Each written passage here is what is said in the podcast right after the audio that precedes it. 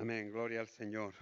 Vamos a abrir la palabra de Dios al Evangelio de Juan, capítulo 12, y vamos a leer unos versículos desde el 20 hasta el 26.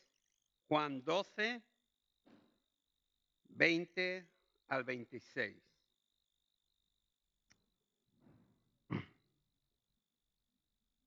Ojalá que el Señor nos ayude en el día de hoy a entender lo que Él ha puesto en mi corazón y que pueda servirnos a nosotros para que otros puedan llegar a conocer al Señor tal como Él es.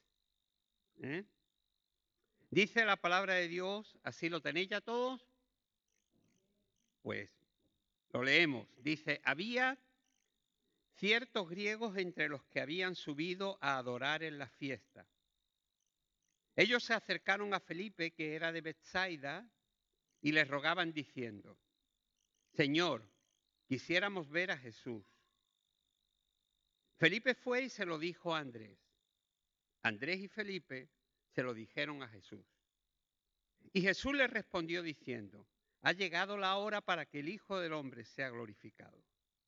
De cierto, de cierto os digo que a menos que el grano de trigo caiga en la tierra y muera, queda solo pero si muere, lleva mucho fruto. El que ama su vida, la pierde. Pero el que odia su vida en este mundo, para vida eterna la guardará. Si alguno me sirve, sígame. Y donde yo estoy, allí también estará mi servidor. Si alguno me sirve, el Padre le honrará. El pasaje que hemos leído nos lleva a la última Pascua de Jesús, y está escrito después de la entrada triunfal en Jerusalén. El pasaje anterior, es decir, cuando Jesús entra en Jerusalén y todo el mundo se postra y le alaba y le reconoce, termina con la irritación de los fariseos, diciendo entre ellos, no estamos consiguiendo nada porque toda la gente se va detrás de Jesús. ¿Eh?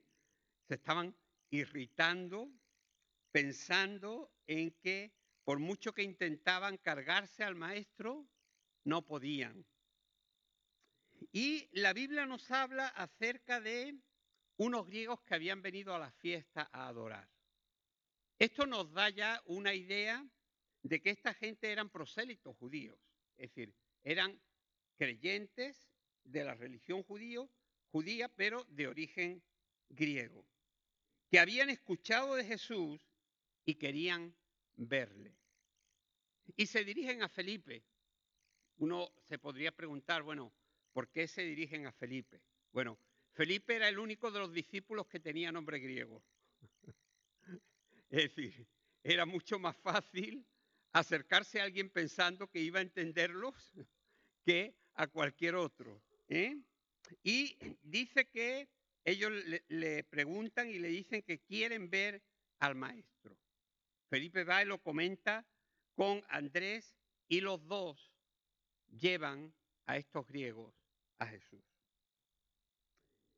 Y Jesús hace una declaración importante. Dice que Dios es glorificado cuando alguien desea ver a Jesús. Y en este pasaje encontramos muchas más cosas a las que vamos a volver después. Porque hoy me gustaría hablar sobre algo relacionado con esto, y es qué tipo de reforma necesita hoy en día nuestra iglesia para llegar a la sociedad. Como muchos sabéis, y si no lo sabéis, yo lo digo ahora, en este año se celebra el quinto centenario de la Reforma Protestante.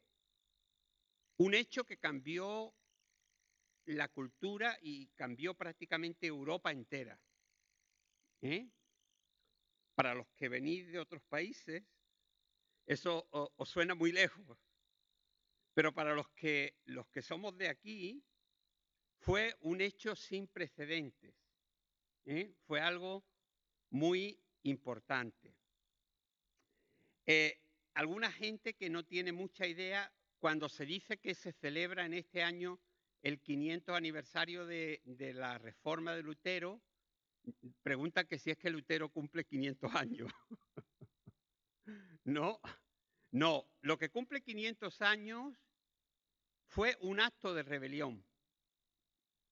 Fue un momento en el que eh, Martín Lutero clavó en el castillo, de, en las puertas del castillo de, Wittenberg, en Alemania, clavó un documento con 95 sentencias, que se han llamado las 95 tesis de Lutero, ¿eh? hablando y demostrando que la forma en que la Iglesia Católica estaba llevando las cosas no eran de acuerdo con el plan de Dios. Y fijaos, hermano, hay algo que a mí me gustaría que pudiéramos entender. Y es que cuando hablamos de reforma, el término reforma es la unión de dos palabras. Es retornar a la forma del principio. Es decir, cuando escuchemos el término reforma, pensemos que se está hablando de volver al origen del cristianismo. Eso era lo que pretendió este movimiento que cambió completamente toda la sociedad europea.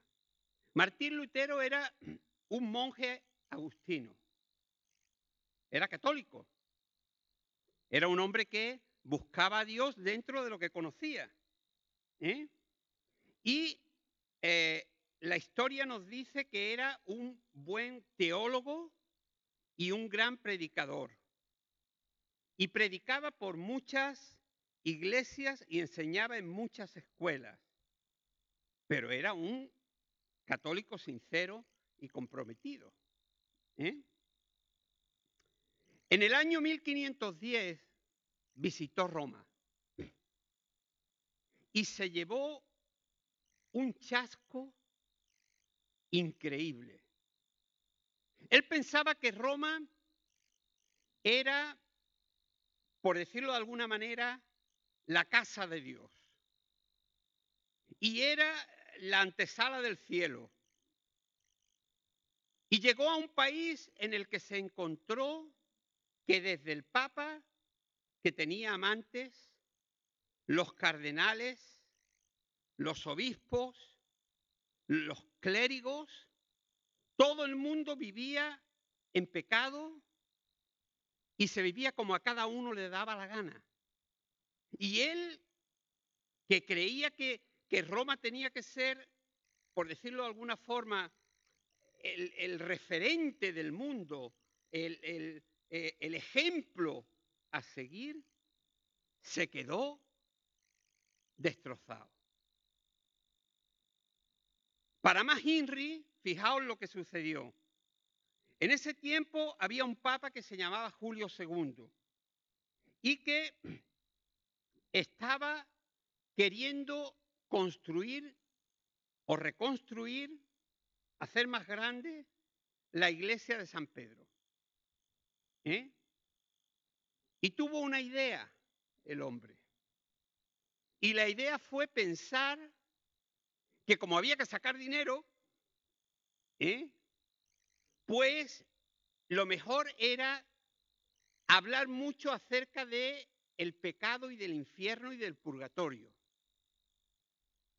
Y entonces empezar a vender unos documentos que se llamaban bulas, indulgencias con las cuales, si tú pagabas, se te perdonaban todos los pecados y entrabas directamente al cielo.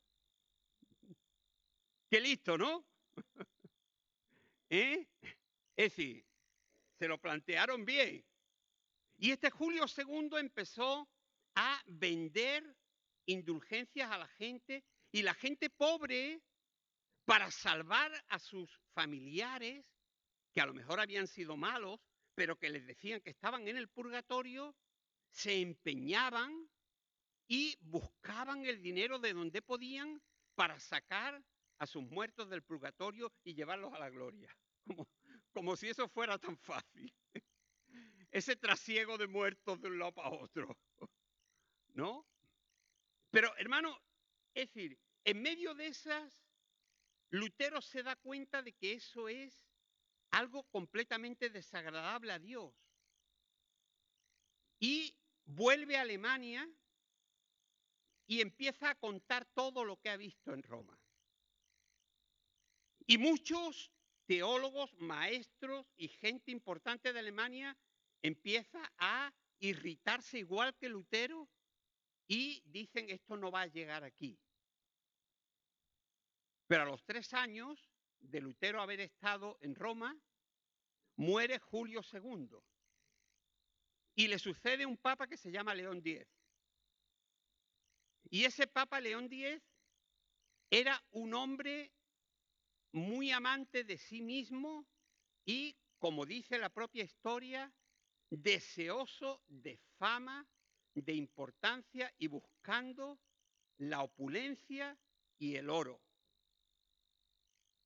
Y entonces él manda un decreto diciendo que lo que se había iniciado en Roma para la construcción de la basílica, ahora tenía que, emplearse por todo el mundo católico, porque entonces la única iglesia que existía era la iglesia católica. Entonces, todos los países que estaban bajo la iglesia católica tenían que empezar a pagar esa, esas indulgencias para comprar la salvación. Cuando llega, hermanos, ese momento, la, situación con la que se encuentra esa orden en Alemania es una situación de rechazo. Porque Lutero ha estado predicando tres años completos y se ha divulgado por toda, por toda Alemania que eso se estaba haciendo en Italia, pero no había llegado todavía al país. Una de las cosas que tenemos que entender, hermanos, es que Lutero, que había tenido un encuentro personal con Dios, y que entendió que solo, solamente había uno que podía salvarlo y que ese era Jesús. ¿Eh? Lutero no quería hacer una nueva iglesia. Él quería reformar, es decir, retornar a la forma del principio, pero desde dentro de la que estaba. Lo que pasa es que no lo dejaron hacerlo. Es decir, el deseo de este hombre era cambiar las cosas desde dentro, pero no lo dejaron. ¿eh? Ahora, hay una cosa muy interesante y es que nosotros tenemos que entender que las creencias del siglo XVI las dictaba la Iglesia Católica. Era la única religión existente. ¿Vale? Entonces, fijaos lo que eran las doctrinas del momento. Se decía que cada uno podía salvarse haciendo buenas obras. Hoy también hay alguna gente que piensa lo mismo. Yo, yo es que no soy malo. Yo es que si veo a un pobre le doy una limonita. Yo es que hago esto. Pero luego vivo como me da la gana y Jesús para mí no es nadie. ¿Eh? Decían que el perdón de los pecados podía comprarse a través de las indulgencias que vendía la iglesia. Que la Virgen María y los santos eran intermediarios entre Dios y los hombres. Que la Biblia no se podía leer en un idioma que no fuese el latín. Y mucho menos que se tradujese a la lengua que hablaban los demás pueblos y que el poder del Papa era total para darle a una persona la entrada al cielo y que si alguno se oponía a esto, tenía que ser considerado como anatema, es decir, maldito. Esa era, hermanos, la doctrina del siglo XVI. Frente a estas doctrinas, Lutero clavó las 95 tesis. Mucha gente no tiene ni idea de lo que dicen las 95 tesis. No las vamos a leer ahora, evidentemente. Pero voy a decir, en síntesis, lo que fueron esas 95 tesis. Las primeras nueve tesis hablaban o iban contra el sentimiento de culpa que la iglesia estaba poniendo en la gente, indicando que solamente Dios puede perdonar pecados y limpiar al pecador. Las primeras nueve. Desde la 10 a la 19 se ataca directamente la existencia del purgatorio y se dice que un Dios bueno no podía permitir el sufrimiento de las almas en el purgatorio y quedarse tan tranquilo. Desde la, desde la tesis 20 hasta la 76, fijaos el salto, desde la 20 hasta la 76, se va directamente contra la venta de las indulgencias y el mal uso del dinero por parte del clero y del papado. Y desde la 77 hasta la 95 se promovía una rebelión contra el poder y la autoridad del Papa. Esas son las 95 tesis, en síntesis. ¿Qué nos enseña esto? Que esta primera reforma del siglo XVI fue una protesta, de ahí el término nuestro de protestantes, ¿eh? fue una protesta contra algo y contra alguien. Es decir, la Iglesia Católica y sus enseñanzas. Por, por decirlo de alguna manera, esta reforma no fue una reforma en positivo, en la que se propusieran nuevas formas de volver al principio. Era una reforma en negativo, en la que se declaraba todo lo que se estaba haciendo mal por parte de la Iglesia Católica. Pero hermano, en esa reforma realmente ese sentimiento que acabamos de leer en el Evangelio de Juan, de querer llevar a la gente a Jesús, no era el punto central. El punto central era demostrar que las doctrinas que se estaban enseñando estaban mal. Por eso digo que era una reforma en negativo porque no daba soluciones. Declaraba lo que se estaba haciendo mal, pero no aportaba, hermanos, cosas que había que hacer para volver a esa fe sencilla del principio del cristianismo. Sin embargo, hermano, esa reforma, a pesar de que tuvo esa deficiencia, produjo un cambio completo en la sociedad del momento. Fijaos, empezaron a crearse escuelas y centros donde los pobres pudiesen aprender a leer, para que pudiesen saber lo que Dios había dicho. Porque en aquella época muy poca gente sabía leer, solamente los ricos. Se empezó por crear escuelas por todas partes. Los lugares de reunión de las iglesias se convirtieron en escuelas. Fijaos. ¿Por qué? Porque lo que se pretendía era que la gente estuviese preparada porque se estaba traduciendo la Biblia al idioma del pueblo. ¿Y de qué valía una Biblia traducida al alemán si la gente no sabía leer alemán?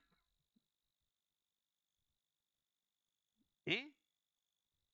A esa traducción del alemán siguieron otra serie de traducciones. En España la traducción en castellano. ¿eh? En, en Inglaterra, la traducción de King James. Y así por todo el mundo se fue produciendo, hermanos, el que la gente pudiera saber lo que Dios decía en su propia lengua, que no se lo contasen, que lo pudiéramos leer nosotros. Es decir, esa reforma, hermano, hizo un cambio tremendo. Y aquellos países que se acogieron a la reforma, hoy son los países más ricos de Europa. Todos los países del norte, mientras que los países del sur, entre los cuales nos encontramos, somos los patitos feos, los pobres de la comunidad económica europea. ¿eh? Los que más desempleo tenemos, los que, es decir, hemos perdido muchísimas cosas. ¿Por qué, hermanos? Porque la reforma protestante potenciaba el valor de las personas y el gobierno justo. Y fue, como digo, un cambio completamente radical.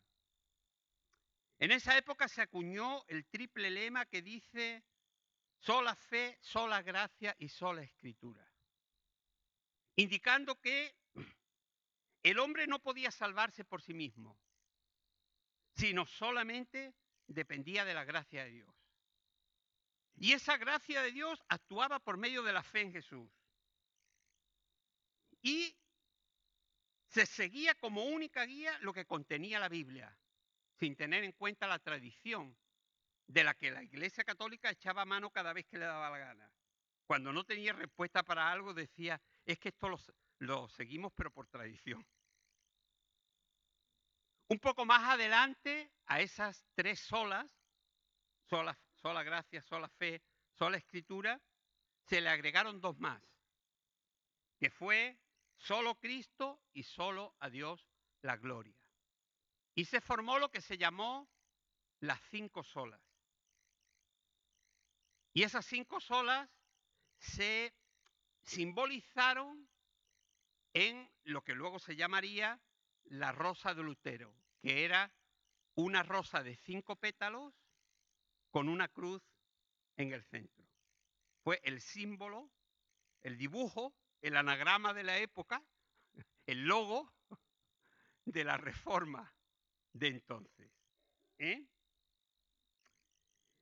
Pero hermano, nosotros tenemos que ser conscientes que Jesús no mandó a sus discípulos a ir predicando en contra de ciertas doctrinas de determinadas creencias, sino a predicarle a Él,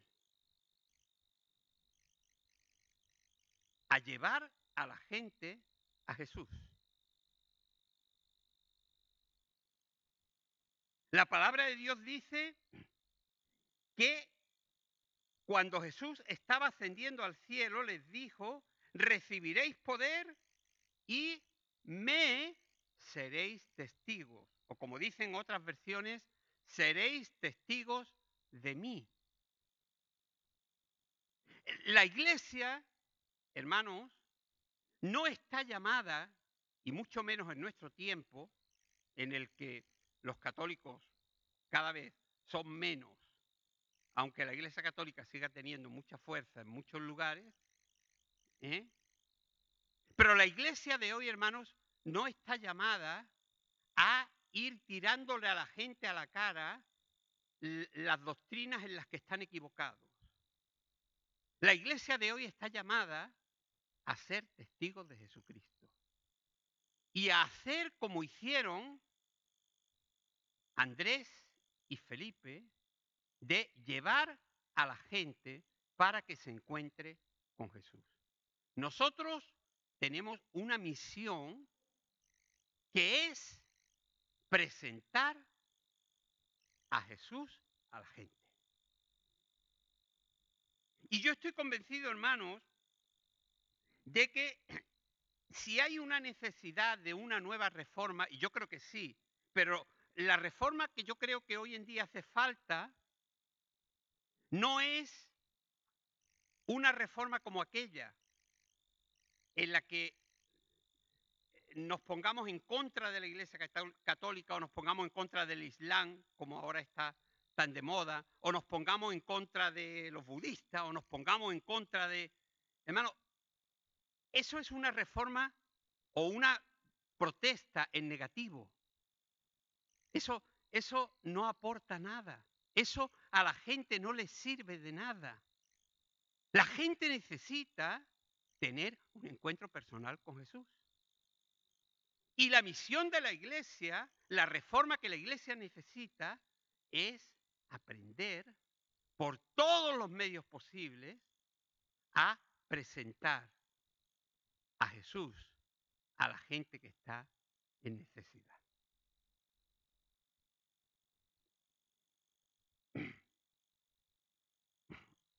Eso sería retornar a la forma del principio, es decir, una auténtica reforma.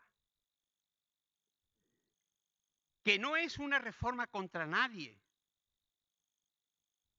ni contra ninguna, ni contra ninguna forma de pensamiento.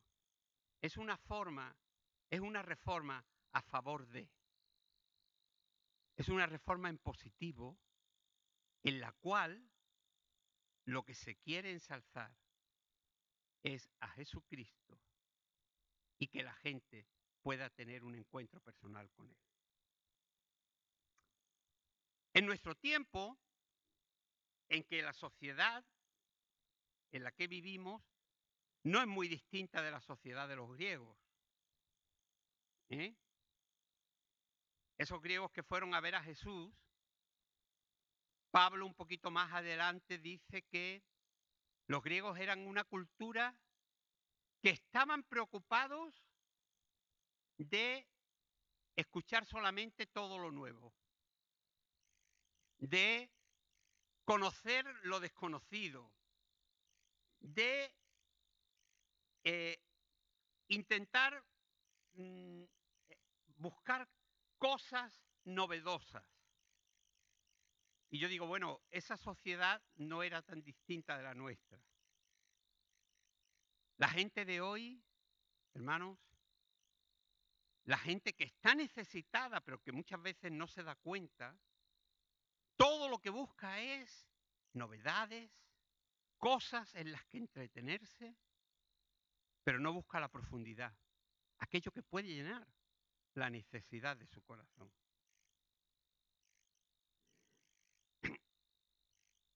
Yo creo, hermanos, que la iglesia, para producir una verdadera reforma, tiene que dejar de predicarse a sí misma,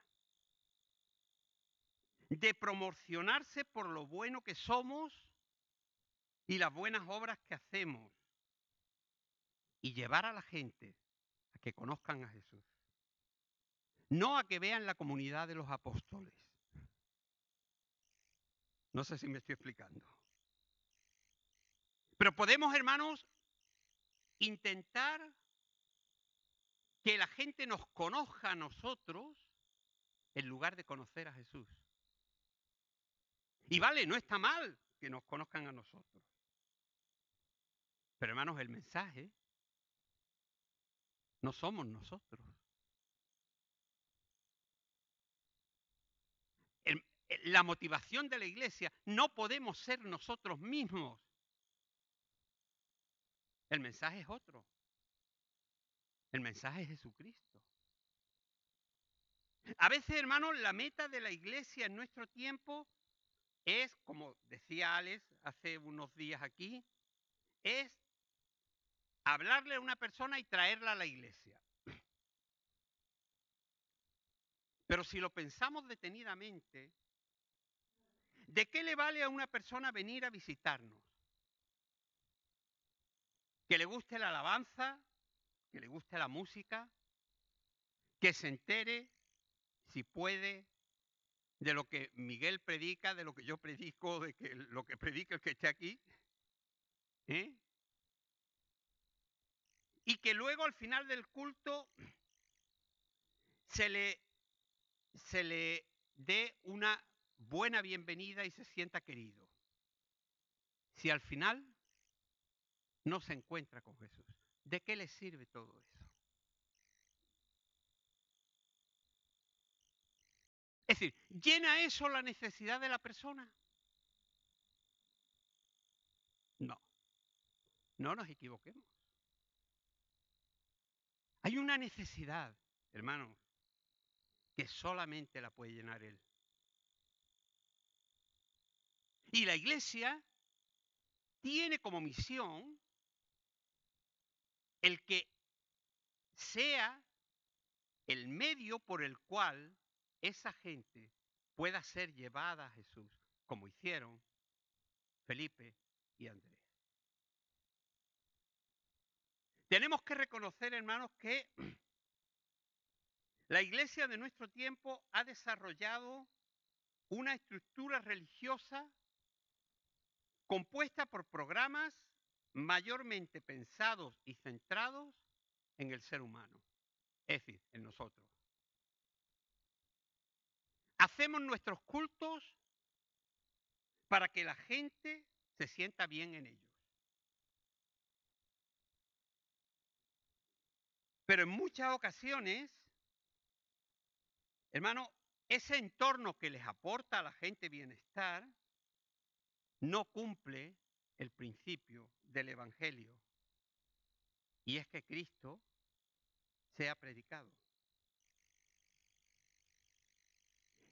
Podríamos decir que el Evangelio que se predica en muchas iglesias no es cristocéntrico. Es decir, no es un Evangelio en el que el objeto central es Jesús y que le conozcan a Él, sino que se quiere que la gente se incorpore a la iglesia. Es decir, podríamos decir que es un evangelio iglesiocéntrico ¿eh? o humanocéntrico, pero en realidad es muy eclesiástico.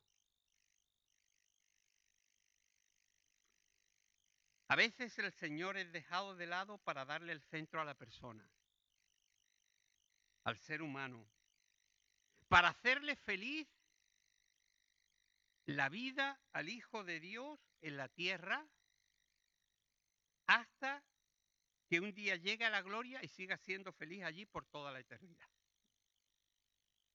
Y nos lo hemos montado bien. Parece que todo todo está hecho alrededor de nosotros. Es la célebre frase del L'Oreal, porque yo lo valgo. ¿Eh?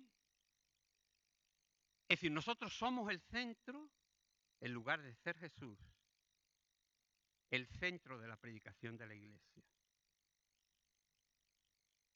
Podemos organizar, hermanos, un programa precioso, un culto maravilloso, unas canciones bonitas que atraiga a la gente. Pero si al final esas personas no llegan a conocer a Jesús, no estaremos siendo testigos de Él, sino de nosotros mismos y de nuestra organización eclesial.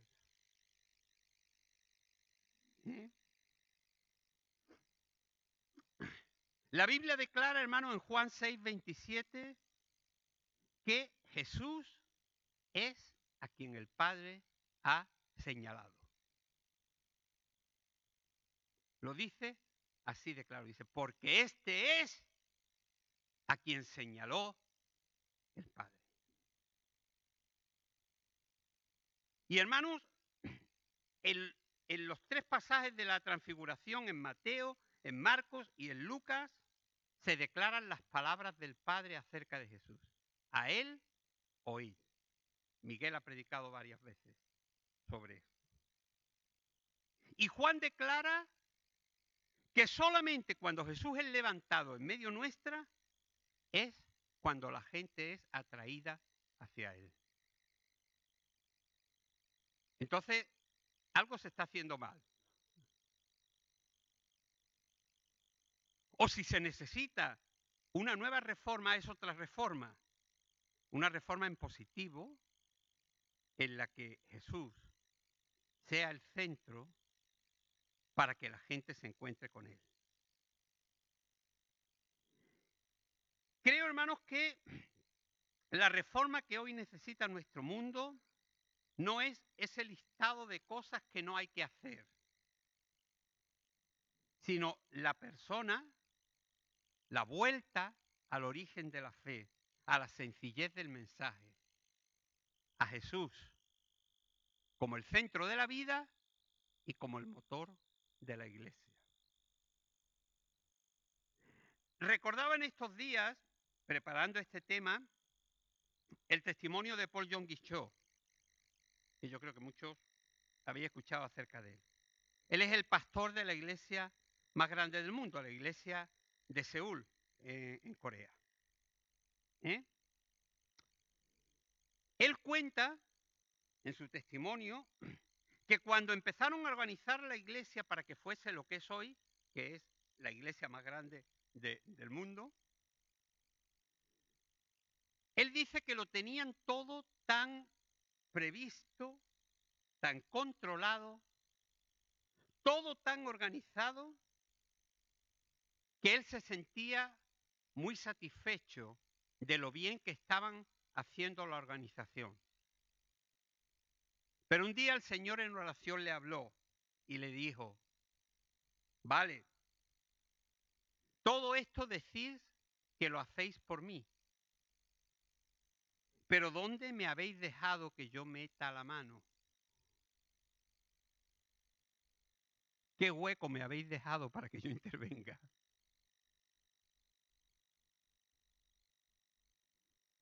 Si como hablamos recientemente en el Morche,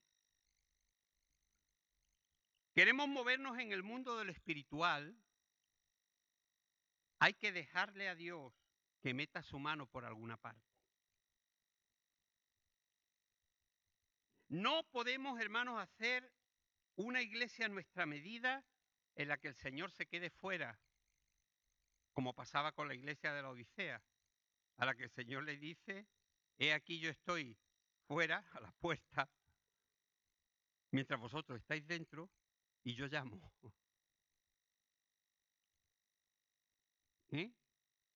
No podemos hacer eso. Porque, hermano, moverse en el Espíritu de Dios es ser guiados por Él. Y el que es guiado por el Espíritu de Dios, dice Juan, es como el viento que no sabe muy bien ni para dónde va ni para dónde viene, pero sabe que es guiado. Escucha el sonido, lo siente. Hermano, pero no lo tiene todo tan claro. El día en que la iglesia lo tiene todo tan organizado, tan perfecto, tan sin defecto, en el que una iglesia en la que no hay errores, hermano, esa no es la iglesia del Señor. La iglesia del Señor es una iglesia, hermano, de gente con problemas, que tiene que encontrarse con Jesús. Porque el único que puede dar solución a la vida y a la necesidad de las personas es Él. La iglesia no soluciona la vida de la gente. No. Jesús llena y soluciona la necesidad de cada uno de nosotros.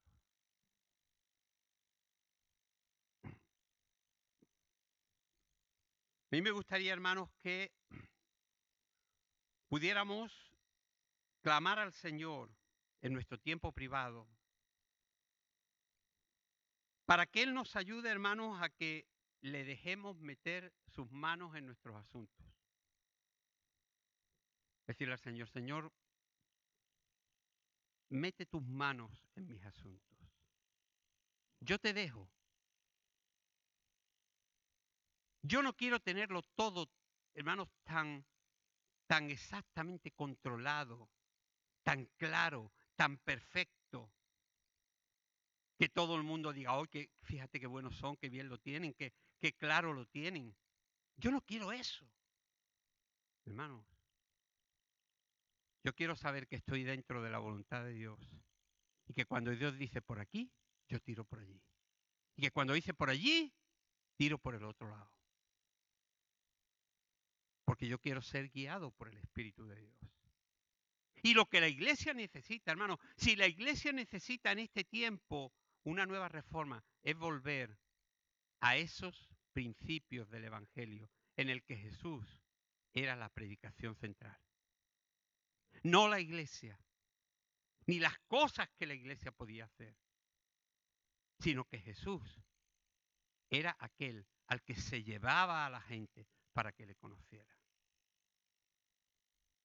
Nosotros, hermanos, ojalá que aprendamos de Felipe y de Andrés y que seamos capaces de llevar a aquella gente que se nos acerca para decirnos o no decirnos, pero muchas veces mostrarlo con su vida. Yo quisiera ver a Jesús.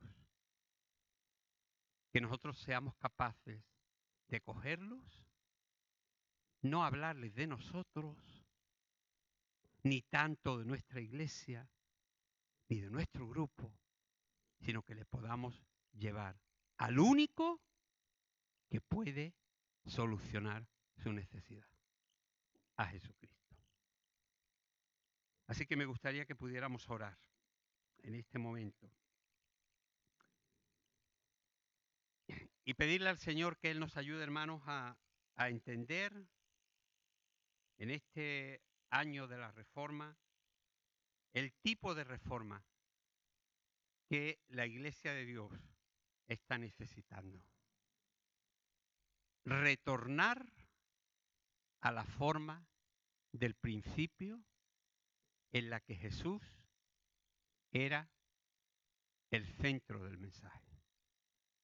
Porque solamente así la iglesia cumplirá su misión en el mundo y estaremos preparados para realizar la función que Dios tiene para nosotros en este siglo XXI.